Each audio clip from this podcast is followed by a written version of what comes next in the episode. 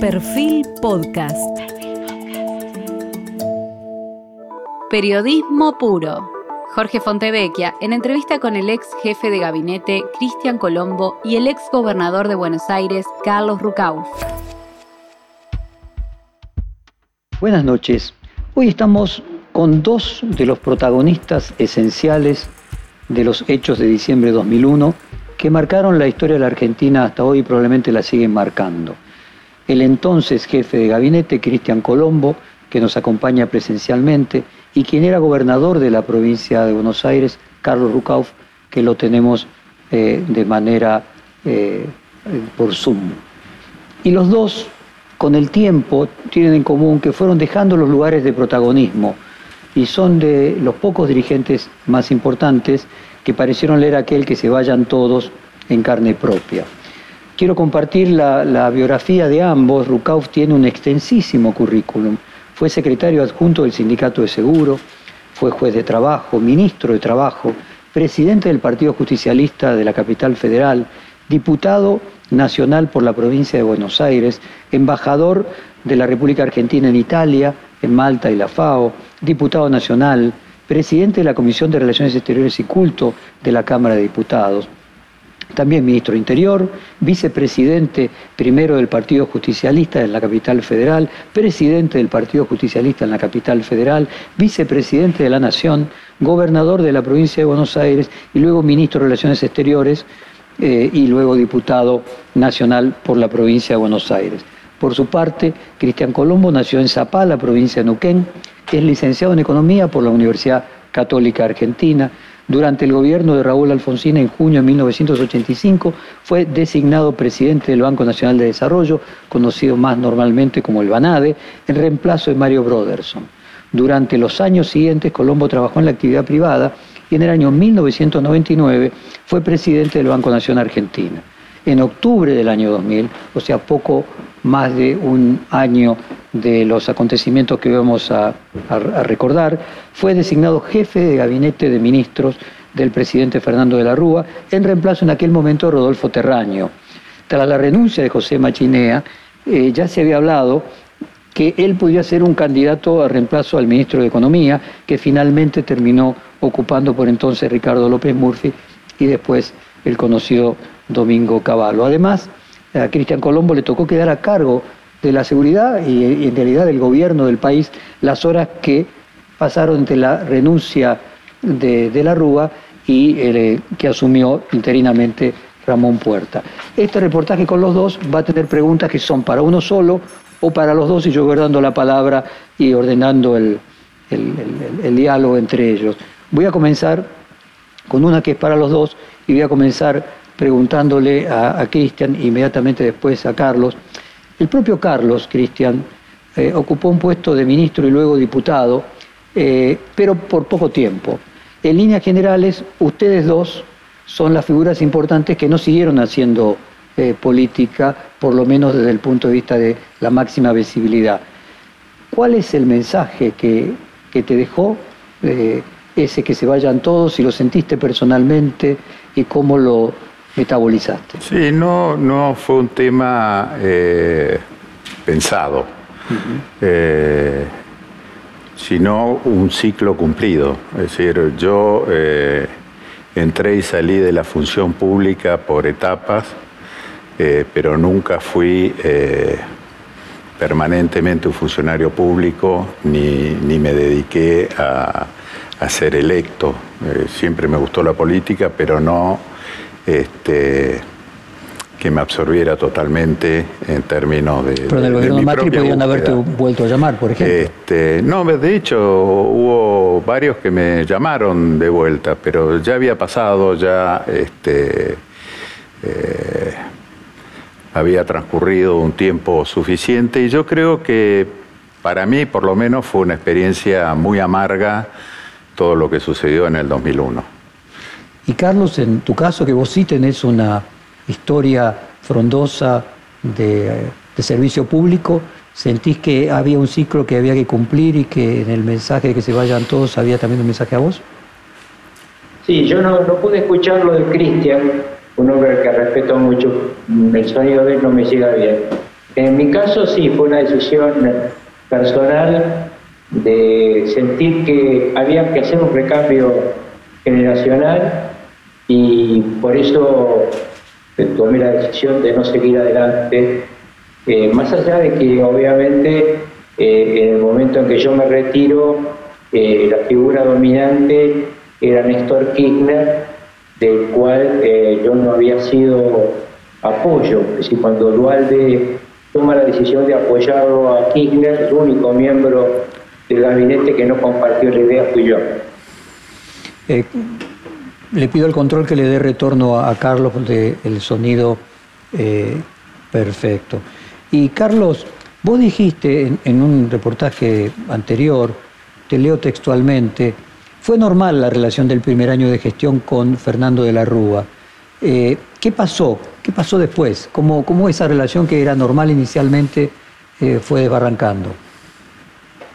Bueno, la, sensación más complicada de nuestra relación personal eh, fue el hecho de que yo no conseguía que él entendiera que la convertibilidad estaba impidiendo la emisión necesaria para poder pagar bien la coparticipación federal y en consecuencia a las provincias que aportamos a la nación más de lo que se recibe, como Buenos Aires, Santa Fe o Córdoba, eh, esto le, creaba una complicación muy grande. Eh, pero nunca es que perdimos totalmente la relación personal. De hecho, eh, ya al final, cuando él estaba en los momentos más difíciles, después del corralito, yo tuve una reunión con él donde le planteé la necesidad de un cambio de jefe de gabinete y de ministro de Economía, Justamente le propuse en ese momento que el ministro de Economía fuera Cristian Colombo y el jefe de gabinete fuera un peronista, Rubén Marín, y hacer un gabinete de unidad nacional. Y, Fernando me contestó lo mismo, me dijo hace un rato Menem. Déjame preguntarle eh, ahora a Cristian. De la Rúa llegó a la presidencia con la consigna conmigo un peso, un dólar, ¿no? Y sostuvo la convertibilidad hasta el último día de su ministro Domingo Cavallo.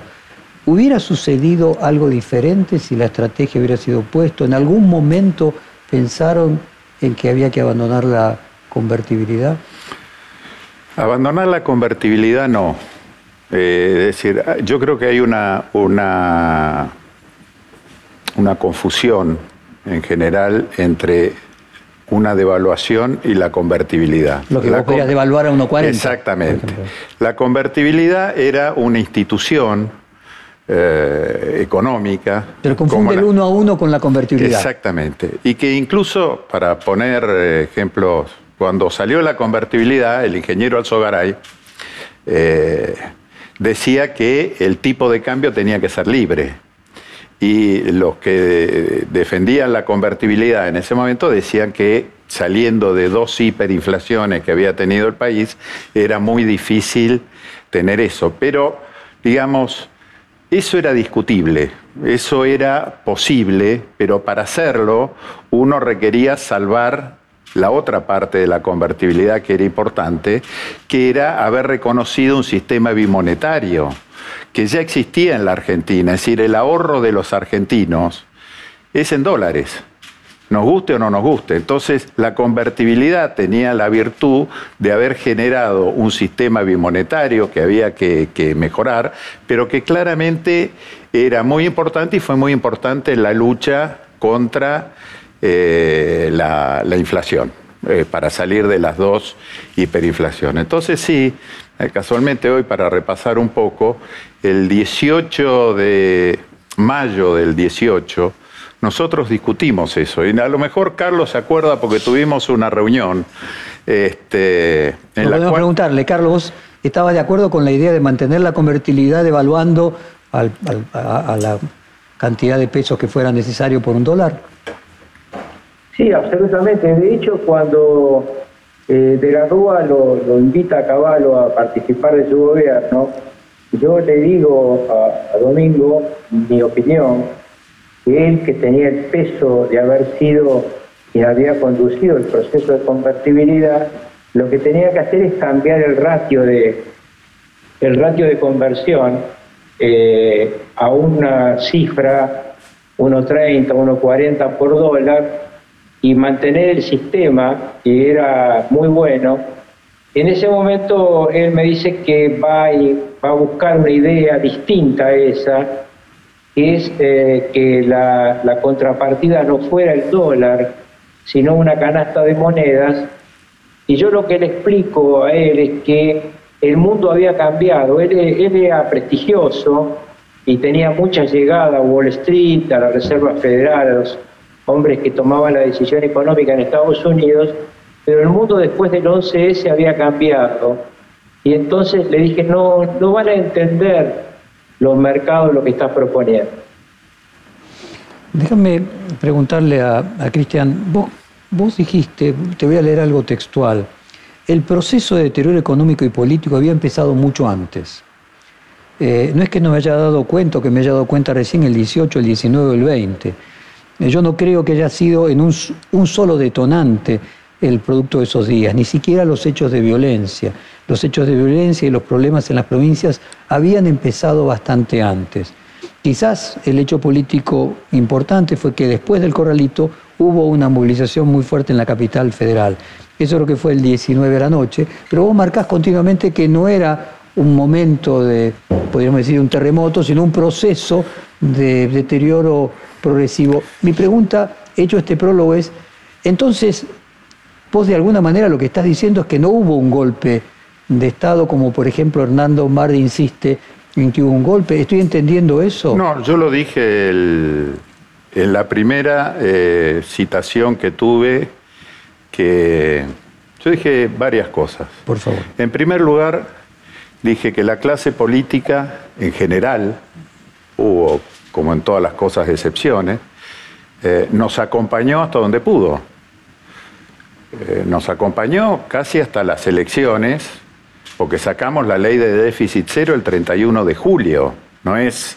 Y sacar la ley del déficit cero, convencer a, la oposición. A la oposición, porque éramos minoría eh, en el Senado, y convencer a los propios eh, integrantes de lo que quedaba de la coalición en, diputados, que no fue una tarea menor, eh, era, fue muy difícil. Entonces yo lo que dije es que eh, era completamente injusto con, con la clase de dirigentes y yo decía que eh, no nos acompañaba. Concretamente con el peronismo, ¿no? Porque sería Bueno, con el peronismo, pero también con, empresarios, con dirigentes gremiales. Eh, yo creo que fue un gran momento de desencuentro, claramente, que no pudimos consensuar una salida ordenada a un problema que teníamos. No es ni la primera ni será la última y vemos que cuestan encontrar acuerdos para solucionar temas eh, importantes eh, en la, política. Y lo otro que dije es que no, a mi juicio no había habido este, un, complot, un golpe de Estado. Yo este, estuve con Carlos el 19 a la noche reunido en el Hotel Elevas. Eh, hablamos por teléfono y firmamos siete, siete pactos fiscales que a los gobernadores estaban en una situación muy difícil, con cuasi monedas, con no poder pagar. Es decir, eh, todo el mundo hizo lo posible, claramente no lo hicimos bien, este, y en esto siempre digo, el principal responsable es el gobierno, pero de ahí agarrar y decir que hay un golpe es buscar el héroe o el villano eh, de una situación y esto no, no, fue una historieta, es decir, yo creo... Eh, que una de las cosas que hoy, que ventaja que me da el no tener interés político en, algo, es eh, poder eh, acercarnos a la verdad, que no la tengo yo, no la tiene nadie, pero hay una verdad eh, que nos permita evolucionar, que nos permita crecer. Porque si le echamos la culpa a uno y creemos que nos cargamos a uno, me da la impresión que no, solucionamos el tema. y la otra que está en tu pregunta es, vos me decís cuándo empezaron los problemas. La recesión en la Argentina empezó en el año 98. La situación de la provincia de Buenos Aires eh, que heredó eh, el doctor Rukauf no viene de la gestión del doctor Rukauf ni de la gestión de De la Rúa, venía en una situación complicada como muchas otras provincias este, y en una situación que si la vemos se arrastra desde el año 88 cuando se modificó la ley de coparticipación federal y la provincia de Buenos Aires perdió un montón de recursos. Es decir, eh, eh, no simplificar, soy, no simplificar. no soy partidario de estas simplificaciones eh, tan, tan burdas que agarran y dicen, bueno, el culpable fue esto, parece una serie americana, el culpable fulanito y se acabó el problema. Y parece que no es tan así, ¿no? Eh, Carlos, en pleno estallido, en diciembre del 2001 y antes de la Asunción, se inauguró el aeropuerto, antes del cambio de gobierno, quiero decir, se inauguró el aeropuerto en la ciudad puntana de Merlo y allí acudieron 14 gobernadores eh, a una reunión de urgencia eh, en el Club de Campo eh, Chumamaya y acudieron entre otros de la Sota de Córdoba, Reutemann de Santa Fe, Kirchner de Santa Cruz, Romero de Salta, Manfredotti de Tierra del Fuego, Marín de la Pampa, que vos mencionabas hace un rato como uno de tus candidatos a integrar el Ejecutivo, y Eduardo Menem, el senador Eduardo Menem en representación del gobernador de La Rioja, Ángel Maza. No pudieron estar en esa reunión ni Dualde ni vos. Eh, había dos miradas distintas entre, podríamos decir, los bonaerenses y los gobernadores del interior. El hecho que justo vos y Dualde eh, no hayan ido indica de alguna manera una perspectiva distinta que se tiene de la provincia de Buenos Aires y del resto de las provincias peronistas. No, para nada. Eh, primero ratifico lo que dijo Cristian. Eh, estábamos reunidos en el Valle, gobernadores peronistas, gobernadores radicales, legisladores de ambas bancadas y miembros del Poder Ejecutivo de la Rúa, y esa noche empiezan las marchas eh, pacíficas de la gente con el aquel famoso que se vayan todos, y a nosotros nos avisan que está ocurriendo, lo llaman a Mestre para avisarle que estaba ocurriendo, es decir, eh, la clase dirigente no se esperaba una reacción de esa magnitud. Y este es un, para mí un primer error de todos nosotros. En segundo lugar, efectivamente los conflictos venían de antes, exactamente como lo marca Cristian Colombo. Y además yo diría un hecho más, el 14 de octubre cuando Duarte gana en la provincia de Buenos Aires, la segunda fuerza política no es Alfonsín, es el voto bronca. Como ahora, en las últimas parlamentarias en la provincia de Buenos Aires, quien más votos sacó fue el ausentismo, no Santini. Es decir, eh, nosotros no pudimos ver la bronca a tiempo, la magnitud de la bronca, ojalá que hoy se vea, ¿no? Eh, respecto a la reunión de San Luis, yo iba a la reunión de San Luis, no falté a ninguna de las reuniones de gobernadores. Eh, lo que pasa es que en el medio del viaje a San Luis se desata una muy fuerte tormenta y por la radio el comandante del avión me informa que el presidente de la Rúa había renunciado. En consecuencia, no tenía sentido eh, seguir a la reunión porque yo a esa reunión iba a proponer justamente lo que había hablado con Fernando de un gobierno de unidad nacional que eh, seguramente ya era tarde porque había una resistencia muy grande de todos los participantes, también de una parte significativa del peronismo, porque eh, como siempre, como entonces o como hoy, siempre eh, hay duros y blandos. En realidad yo creo que los blandos no son blandos sino racionales, que buscan una salida. Yo espero que en este 2022 que venga tengamos los acuerdos imprescindibles antes de las crisis. Eh, Cristian, hubo una reunión eh, de Cáritas el 19 de diciembre. Allí vos dijiste, les voy a leer textualmente, es la última oportunidad que tuvo el gobierno y que tuvimos de tener todas las fuerzas sociales, más los presidentes de los dos principales partidos, Raúl Alfonsini y Eduardo Dualde, varios gobernadores, las dos CGT, tratando de ver si se encontraba una solución al tema. una solución política me refiero, que pasaba básicamente por la renuncia de Caballo. ¿Hubiera bastado con la salida de Caballo si se hubiera hecho a tiempo? No, no sé, es posfáctico, ¿no? Es decir, eh, a ver, a mí en, para el mes de mayo del año 2001, el presidente de la Rúa me encomienda que empiece a trabajar con eh, Naciones Unidas y la Iglesia en la búsqueda de un acuerdo eh, de gobernabilidad. Eh, estaba el doctor Angulo, creo que se llamaba, y que fue la base para que luego se instaurara en el gobierno de Dualde el diálogo argentino, que toma a la misma gente y, los mismos conceptos eh, para esto. Y esto debía concluir en algo así como un pacto del 9 de julio, para eh, agarrar y decir, bueno, ¿cómo, ¿cómo, enfrentamos lo que se viene? Porque no era eh, muy difícil hacerlo, más allá de los denodados esfuerzos del doctor Cavallo, que hizo varias modificaciones, incluso en aras de mejorar la competitividad. Sacó los planes de competitividad, eh, hizo la, la, este, la convertibilidad ampliada, incorporó el euro a la convertibilidad, que tuvimos que ir a defenderlo eh, al Congreso, eh, la ley de déficit cero, es decir, hubo cosas en el medio como para este, solucionar un tema que todos veíamos en un contexto eh, que yo creo que esto es una, cosa que le, pido a todos los quienes nos gobiernen que vean, eh, en un contexto internacional terriblemente desfavorable.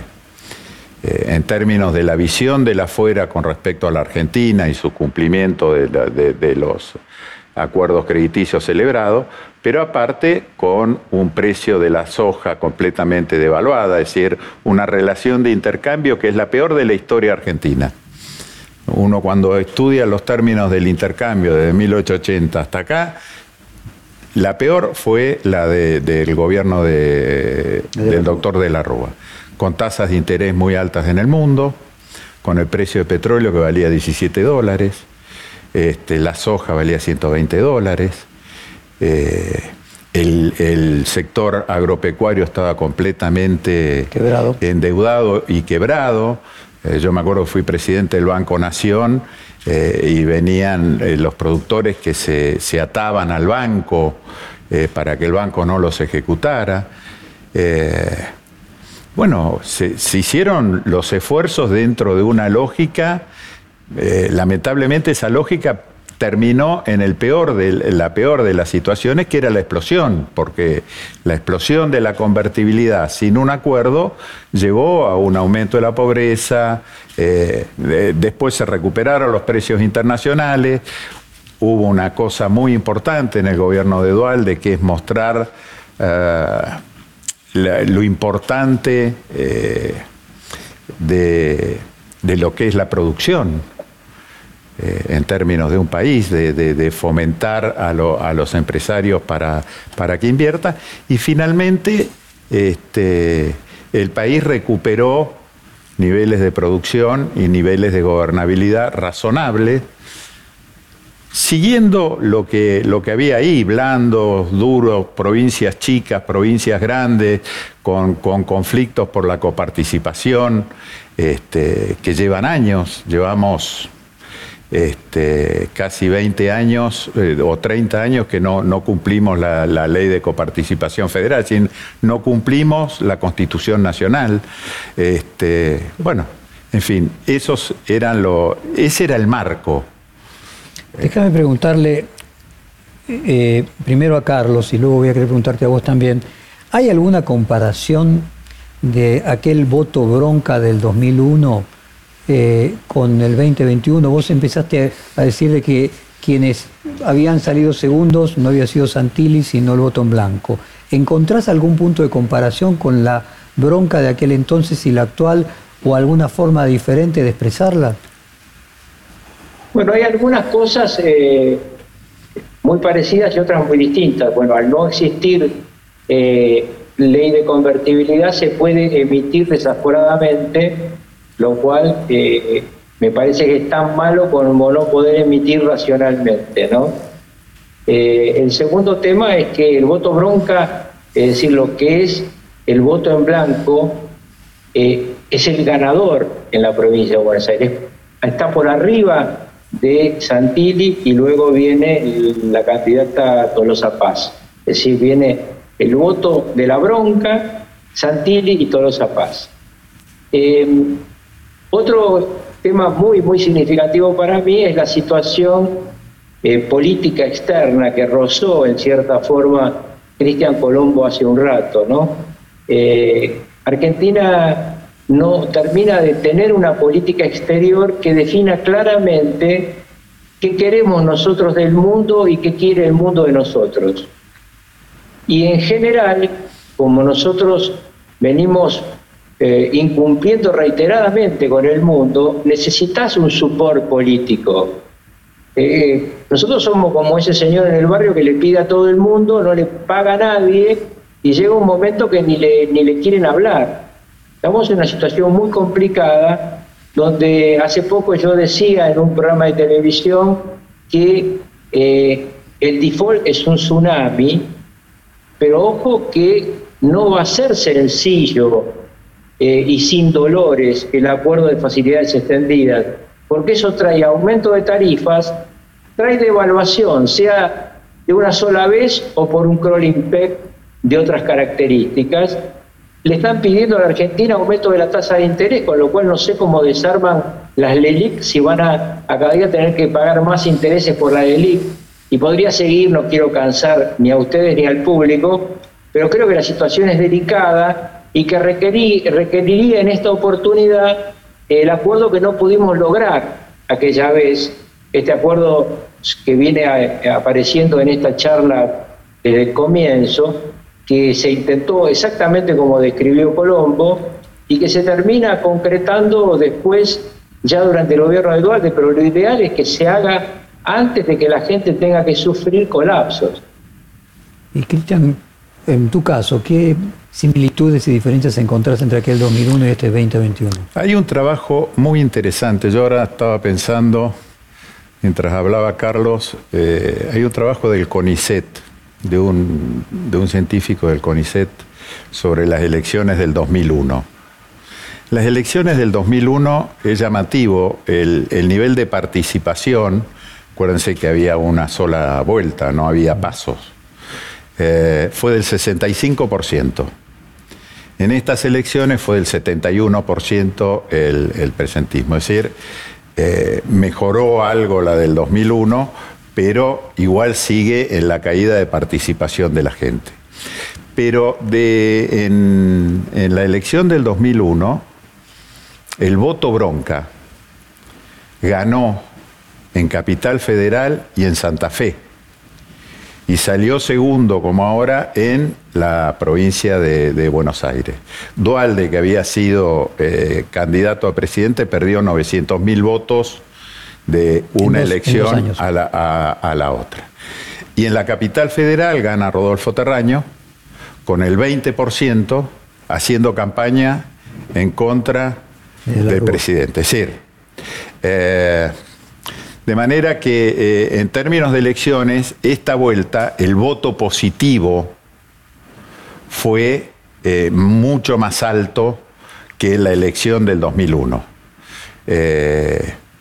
Lo que a mí me da la, impresión es que la sociedad castiga rápido, ¿no? Es decir, cada dos años está castigando eh, muy fuerte a los gobiernos de turno. Este, y cuando no los castiga, los castiga a la siguiente, como le pasó al gobierno de Macri, que ganó en el, en el 2018 o en el 2017 y eh, a, los pocos meses estaba eh, de más. Y lo otro que cambió, me parece eh, que es muy importante, que en el 2001 salió el que se vayan todos. Hoy hay mucho disgusto, me da la impresión, con la clase dirigente en general, porque no es solamente con la dirigencia política, creo que hay eh, mucho disgusto con, con, el Poder Judicial, hay mucho disgusto este, con los empresarios, hay mucho disgusto con los gremialistas, en fin. Pero eh, no, apareció al que se vayan todos. Y la imagen esta del helicóptero, eh, yo recuerdo haber leído en el 2013 que decían que Cristina se iba a ir en helicóptero. Y en el 2018 que Macri se iba a ir en helicóptero. A mí me da la impresión de que la sociedad nos está dando un mensaje. Primero, nos tenemos que quedar, el presidente se tiene que quedar, pero tenemos que aprender que el mensaje es, si uno analiza el voto, que nos juntemos a consensuar algunas políticas de Estado.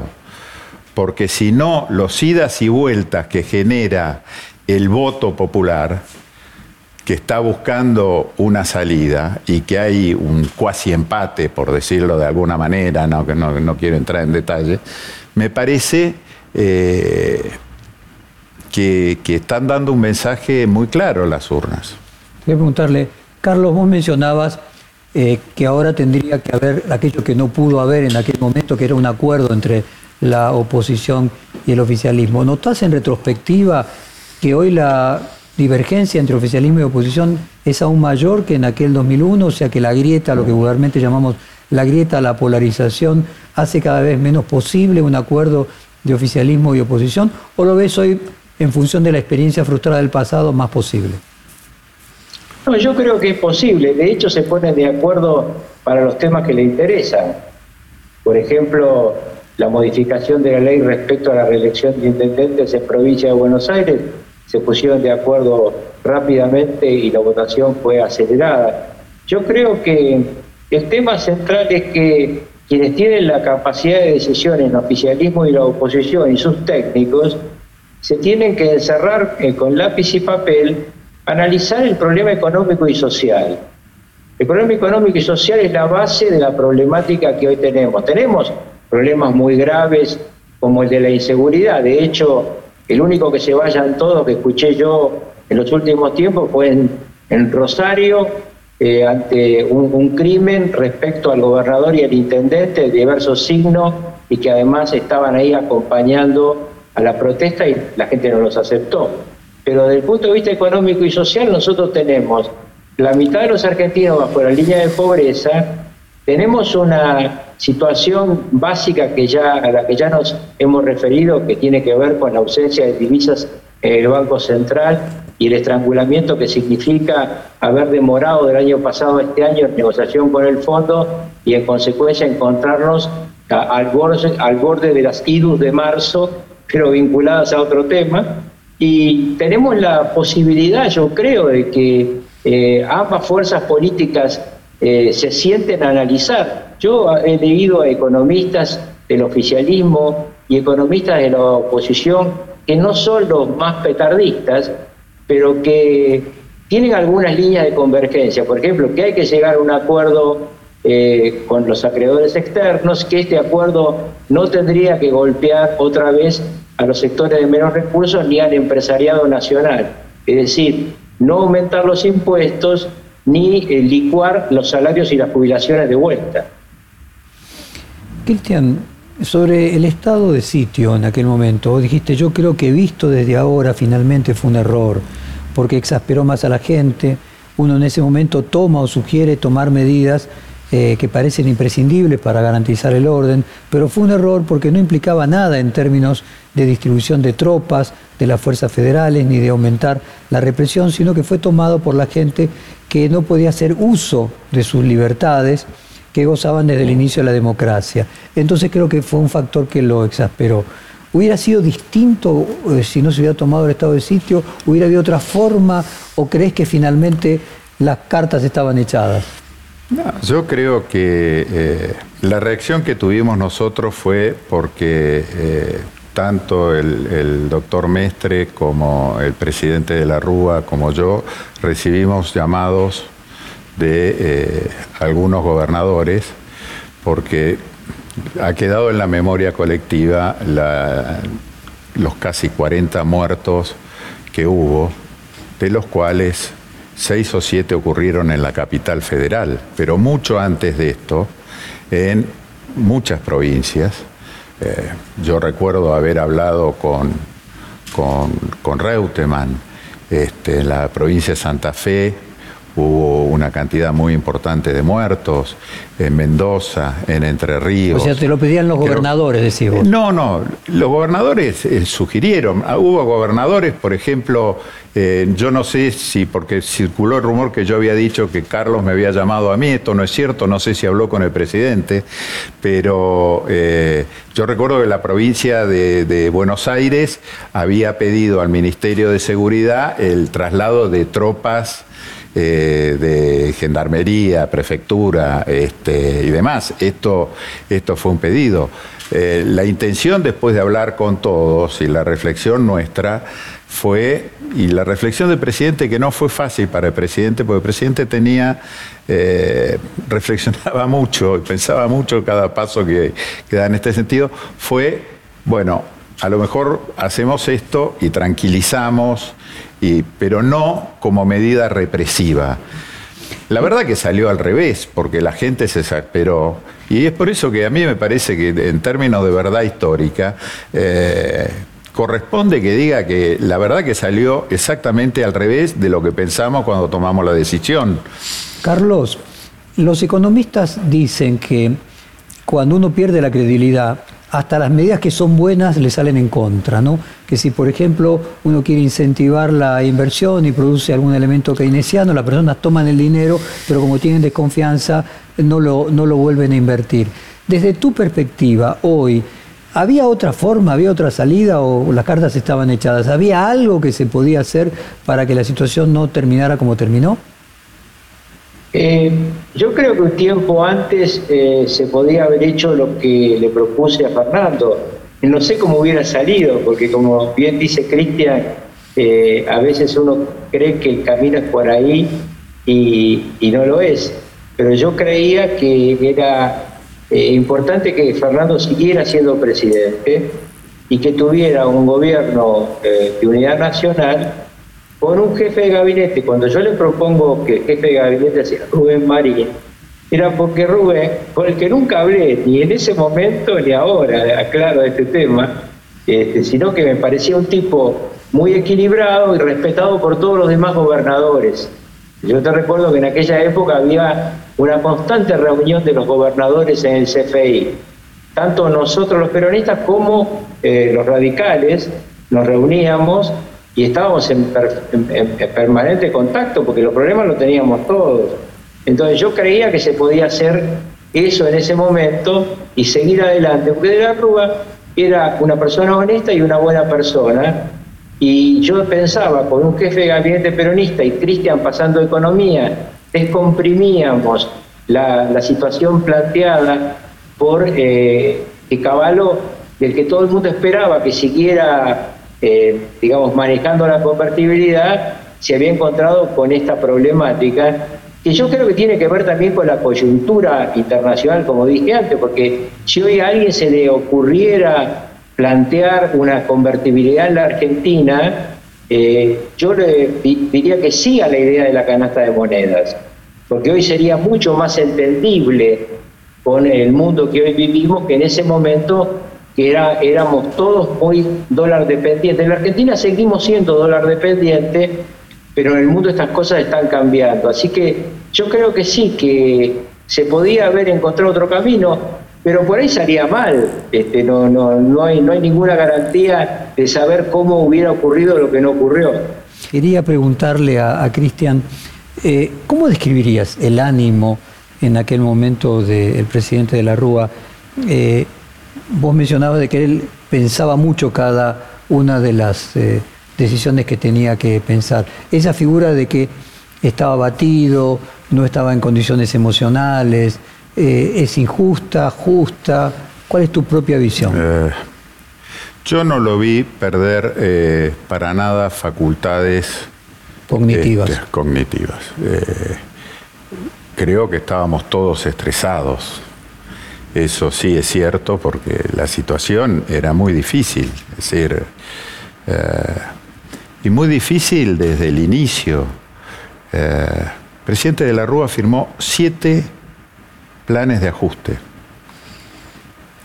Para un político eh, que ex ante no, no había pensado esto, y, cada decisión, independientemente de lo bueno eh, que haya sido, no producía resultados.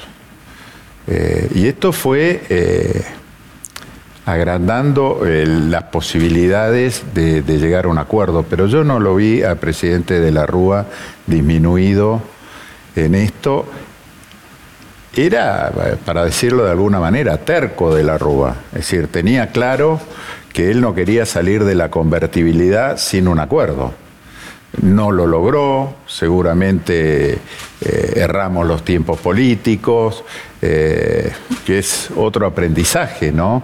Uno a veces cree que tiene más tiempo del que la sociedad y los hechos a cada uno de nosotros eh, nos... La congruencia en alguien intelectual terminó siendo aquello que creo, no me acuerdo quién decía que era una jactancia de los intelectuales, creo que era Aldo Rico que planteaba algo así. Bueno, eh, ¿vos este crees que él finalmente era más importante para él la congruencia y morir pero siendo congruente yo creo que finalmente, con su promesa de no salir de la convertibilidad. Finalmente él no quería romper esa promesa, sino eh, estaba seguro de, algo, a tal punto que él de alguna manera sacrifica su presidencia, porque que nos hayamos ido Caballo, yo, eh, no era trascendente, no era institucionalmente importante, era un cambio de ministros.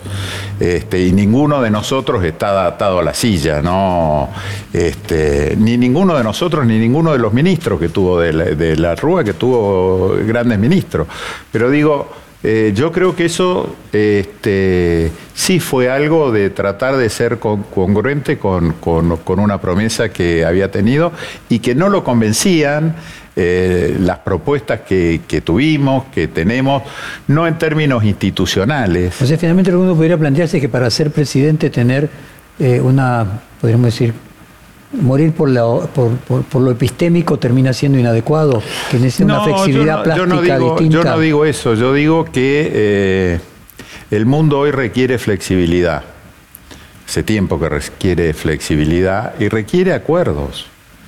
Eh, y que es muy difícil sin esto la gobernabilidad. Y a nosotros lo que. Sin la flexibilidad es imposible los acuerdos, sin acuerdos es imposible la gobernabilidad. Exactamente. Déjame preguntarle a Carlos.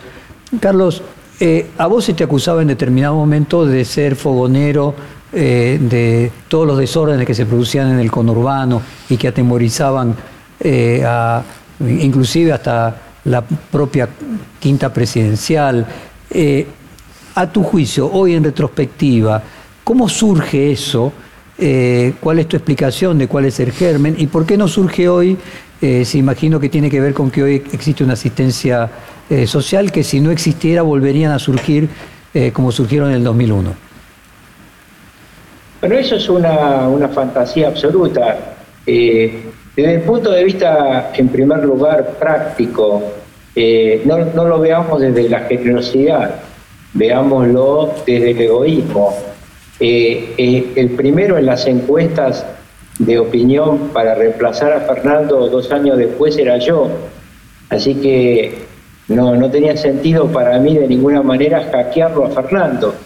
Y de hecho, cuando hace un rato Cristian hablaba de la ley de déficit cero, eh, yo fui uno de los que ayudó a conseguir los votos de la oposición para que esa ley se votara muy cerca del acto electoral de medio término.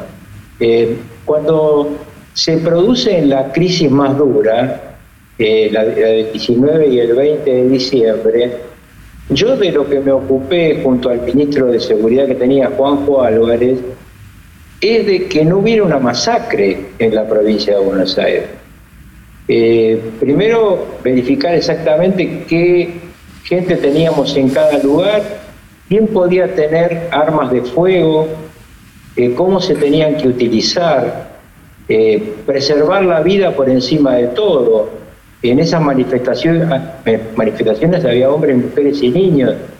Si yo hubiera soltado la mano hubiera sido una tragedia de una magnitud inconmensurable, porque cuando las fuerzas de seguridad son atacadas, reaccionan y reaccionan según su propio saber y entender, si no tiene instrucciones muy concretas.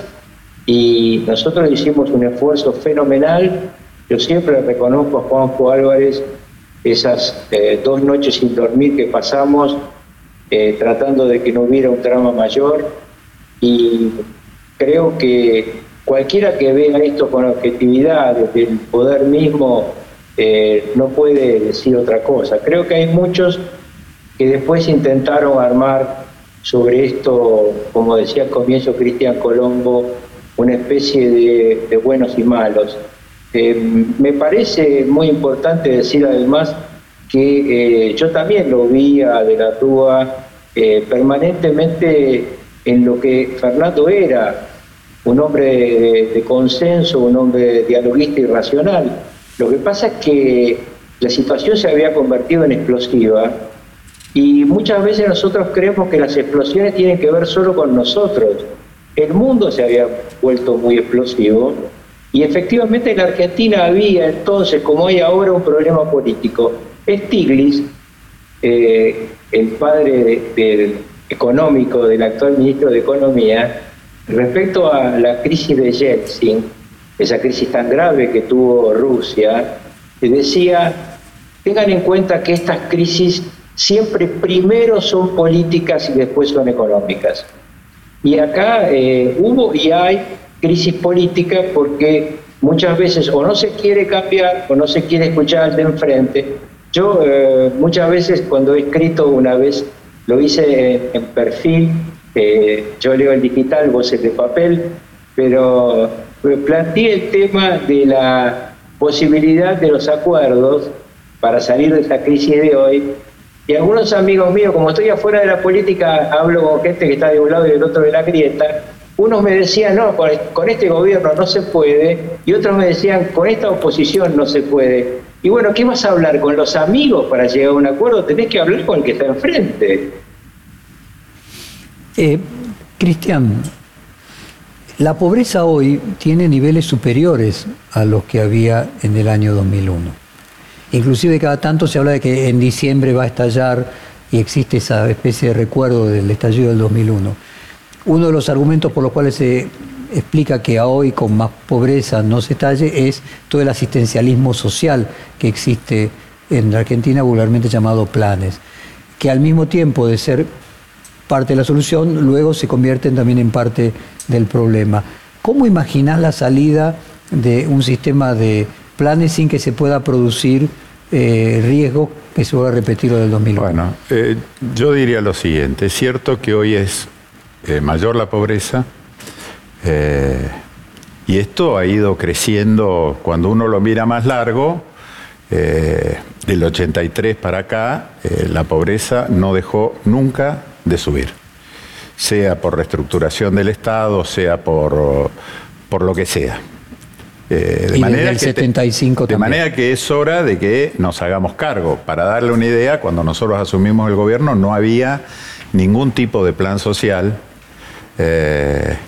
y lo único que en términos de la ley de convertibilidad pudimos hacer es lograr que algunos supermercados tiraran bolsones de eh, alimentos. o comprábamos bolsones de alimentos para, darle a la gente. Eh, esto claramente fue cambiando y en ese momento no existían eh, representantes de, esos, no existían los movimientos sociales, recién nacían, este, se los conocía como piqueteros, este, y después se transformaron en organizaciones sociales. ¿Hubiera sido distinto si hubiese aviso, hubiera habido esa organización? No, bueno, claramente eh, fue un problema de contención porque la política no contenía. Es decir, este, eh, claramente ahí hay un problema eh, político y de, representación, es decir, la, Argentina ha ido perdiendo, yo le digo soberanía. Eh, soberanía territorial, porque donde mandan los narcotraficantes o, los mapuches o quien sea, eh, el Estado no está presente. Eh, soberanía eh, y las organizaciones sociales sustituyeron esa soberanía. Yo creo que las organizaciones sociales le dieron forma a algo que hay que transformar para la salida. Es decir, yo creo que lo que no podemos hacer es ignorar la pobreza. A partir de ahí tenemos que tomar y poner todo en un plan de ir bajando la pobreza y elegir cuál es el mejor camino. Pero esto es una decisión política, no económica.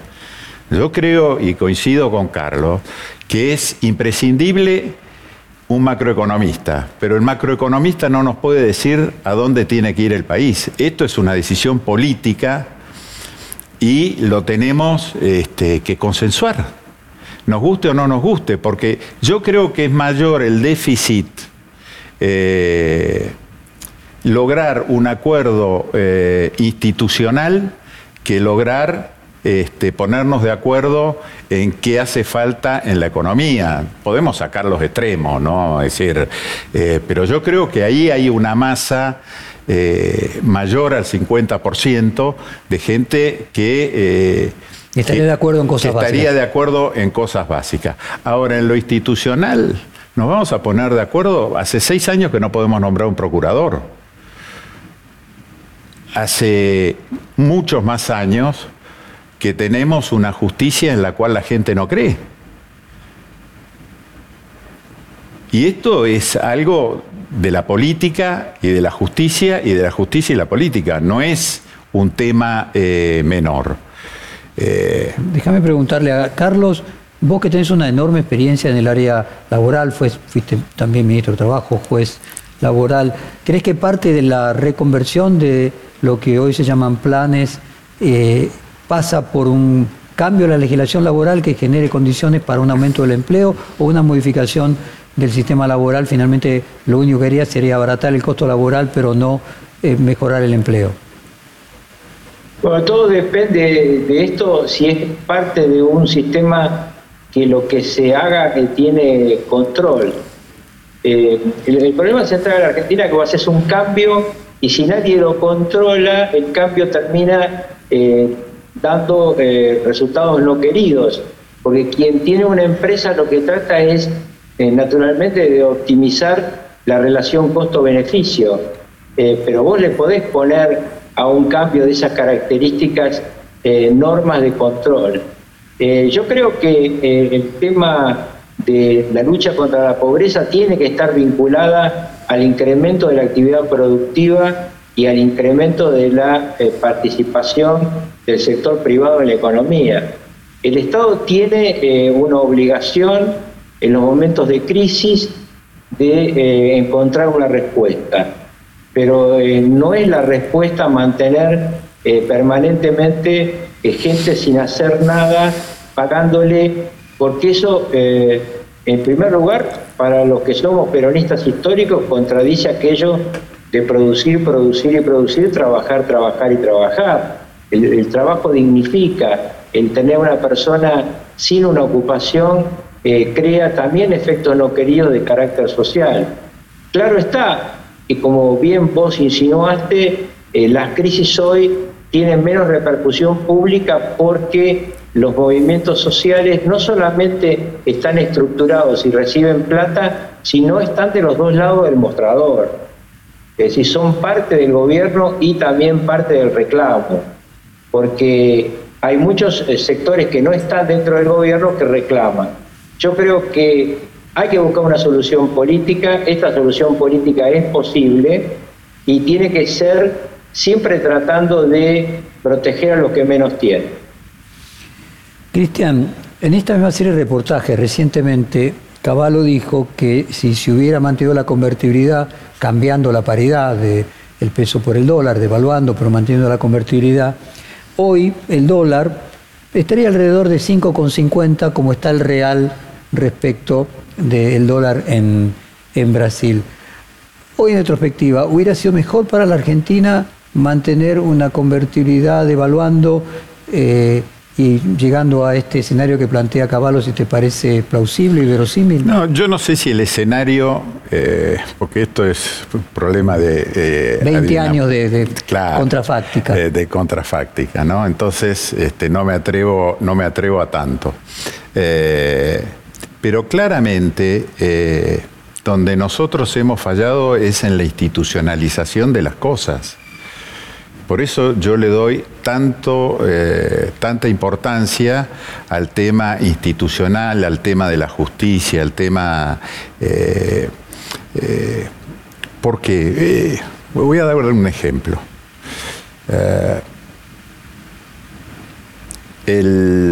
la convertibilidad tenía esto que hablé al principio, de haber creado un sistema bimonetario que entendía muy bien lo que le pasaba a los argentinos. Entonces, eh, devaluar seguramente nos hubiera ido mejor porque eh, mejorábamos un poco la, productividad. Los términos, no, la productividad, los términos de intercambio uno no puede hacer nada. Yo no puedo cambiar, eh, siendo ministro de Economía o presidente de la Argentina, eh, el precio de la tasa de interés en el mundo, el vas a poder exportar más competitivamente. Eh, claro, es decir, el tema ahí es, es un ida y vuelta. Yo creo que el principal problema nuestro es de las instituciones económicas y que no hacemos cumplir. La ley de intangibilidad de los depósitos, que eh, fue una iniciativa del doctor De la Sota, salió creo que en septiembre del año 2001. Eh, voló por los aires a los eh, cinco meses. Lo que digo es, esto es lo que genera mucha incertidumbre eh, acerca de, cómo vamos a cumplir las cosas, porque acá sale una ley, no necesariamente quiere decir que se cumple. Eh, eh, ¿Eso es culpa de las leyes o culpa de bueno, culturales? bueno, puede ser temas culturales, pero claramente es un, fracaso de la, dirigencia política, porque ha aprovechado a la justicia para ciertas cosas y la justicia se ha aprovechado de la dirigencia política en su flaqueza para cajonear, para tardar 15 años en sacar un, fallo. Es decir, eh, yo creo que ahí tenemos mucho para trabajar y eso podría ser un acuerdo. Ese podría ser un acuerdo conjuntamente con otros, pero bueno, eh, lo que me preguntaste. Carlos, ¿hay alguna comparación eh, en algún punto entre eh, el presidente Alberto Fernández y el expresidente Fernando de la Rúa cuando era presidente? No, yo no veo una comparación posible entre los dos.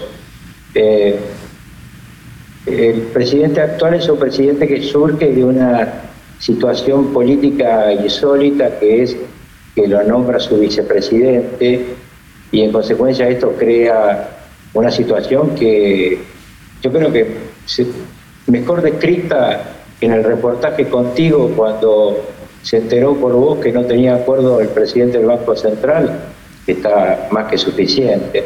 A mí lo que me parece es que eh, el presidente tiene que hacer un gran esfuerzo eh, para volver a aquello que eh, era al comienzo, cuando empezó la pandemia y se juntaba con Rodríguez Larreta y los gobernadores de todos los signos políticos para buscar una salida a esa situación. Bueno, hay otras situaciones que requieren salida, que requieren eh, prever, porque gobernar es prever antes que los acontecimientos ocurran. Doy un pequeñísimo ejemplo eh, que la situación de la Argentina y el litio.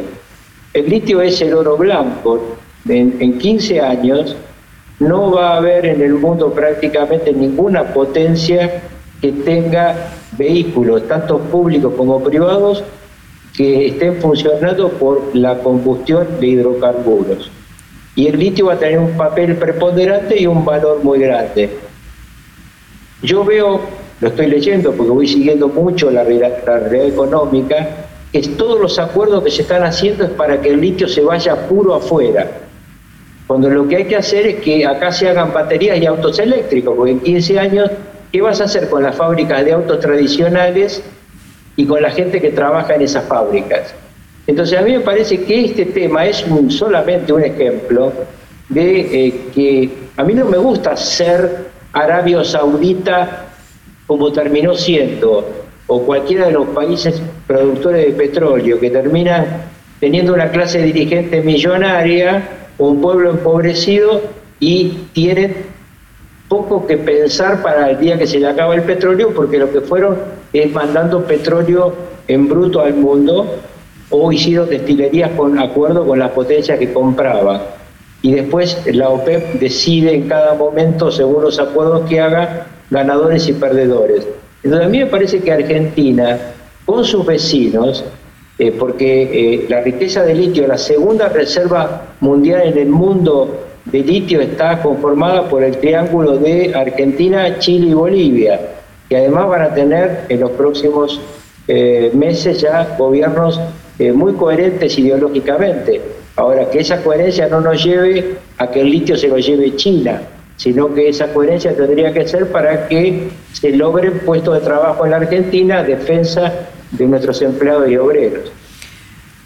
Se nos está acabando la, hora y quería pedirle a cada uno de ustedes, empezando por, por Cristian, ¿qué mensaje le dejan a la generación actual y futura de dirigentes? Dos minutos cada uno para dejar una, como una botella eh, con un mensaje al futuro. primero, eh, a la gente voy a eh, referirme a a la gente, a la gente que depositó en el presidente de la Rúa un montón de esperanza, este, que más allá de todos los errores, el presidente de la Rúa fue un presidente que intentó cumplir lo que había dicho eh, que había cumplido y no, no salió y por lo tanto él mismo pidió disculpas y pidió perdón por lo que había pasado. Eh, a mí me parece que hay que dejar como saldo la necesidad de que aunque pensemos muy distintos, hay que sentarse en una mesa a trabajar, a discutir y a generar acuerdos. Eh, no hay nada peor que no tener un acuerdo. Este, yo creo que la Argentina tiene que debatir hacia dónde quiere ir. Me da la impresión que en términos estructurales, desde que se acabó el modelo de sustitución de importaciones, Argentina no ha logrado superar eh, su necesidad externa de dólares que los tiene. Y exportamos realmente muy poco y hay que salir al mundo a hacer acuerdo eh, en el mundo. Y yo creo que hay que generar instituciones. Hay que generar instituciones, no solamente económicas, sino que las instituciones que están vigentes en la República cumplan, su rol. Yo creo que ahí hay un trabajo muy grande. El tamaño del Estado lo va a decidir la gente, no lo vamos a decidir eh, nosotros. ¿Y qué va a hacer el Estado? Tampoco. Nosotros podemos proponer, la dirigencia política puede proponer qué, hacer, pero eh, son los pueblos los que eligen eh, lo que quieren. Pero no ha salido una propuesta de hacia dónde queremos llevar el país. Y esto me parece que es la base de todo, porque eh, el, resto eh, es más fácil cuando uno está ordenado y sabe dónde quiere ir, es más fácil elegir el camino. el mensaje que vos decís que nos deja el 2001 es lo más importante es conseguir un acuerdo. Y que la falta de acuerdo es la causa originaria de todos los demás problemas. Claramente. Y Carlos, ¿cuál es tu mensaje a la actual generación y futura? por tu experiencia de tantos años y especialmente por el 2001? Es la misma, eh, solamente diría que nosotros tuvimos el pecado de no ver venir la profundidad de la crisis y que entonces eh, la posibilidad de acuerdos eh, tiene que elaborarse antes que las crisis se desaten. Yo diría si no son capaces de cerrar la grieta, de la grieta pasamos a la vida. Bueno, muy, muy instructivo, muchísimas gracias por, compartir 20 años después con la audiencia estas experiencias y creo que todos deseamos que sean útiles para que no se repitan. Muchas gracias, Cristian, muchas gracias, Carlos. Hasta luego, Carlos. Perfil Podcast.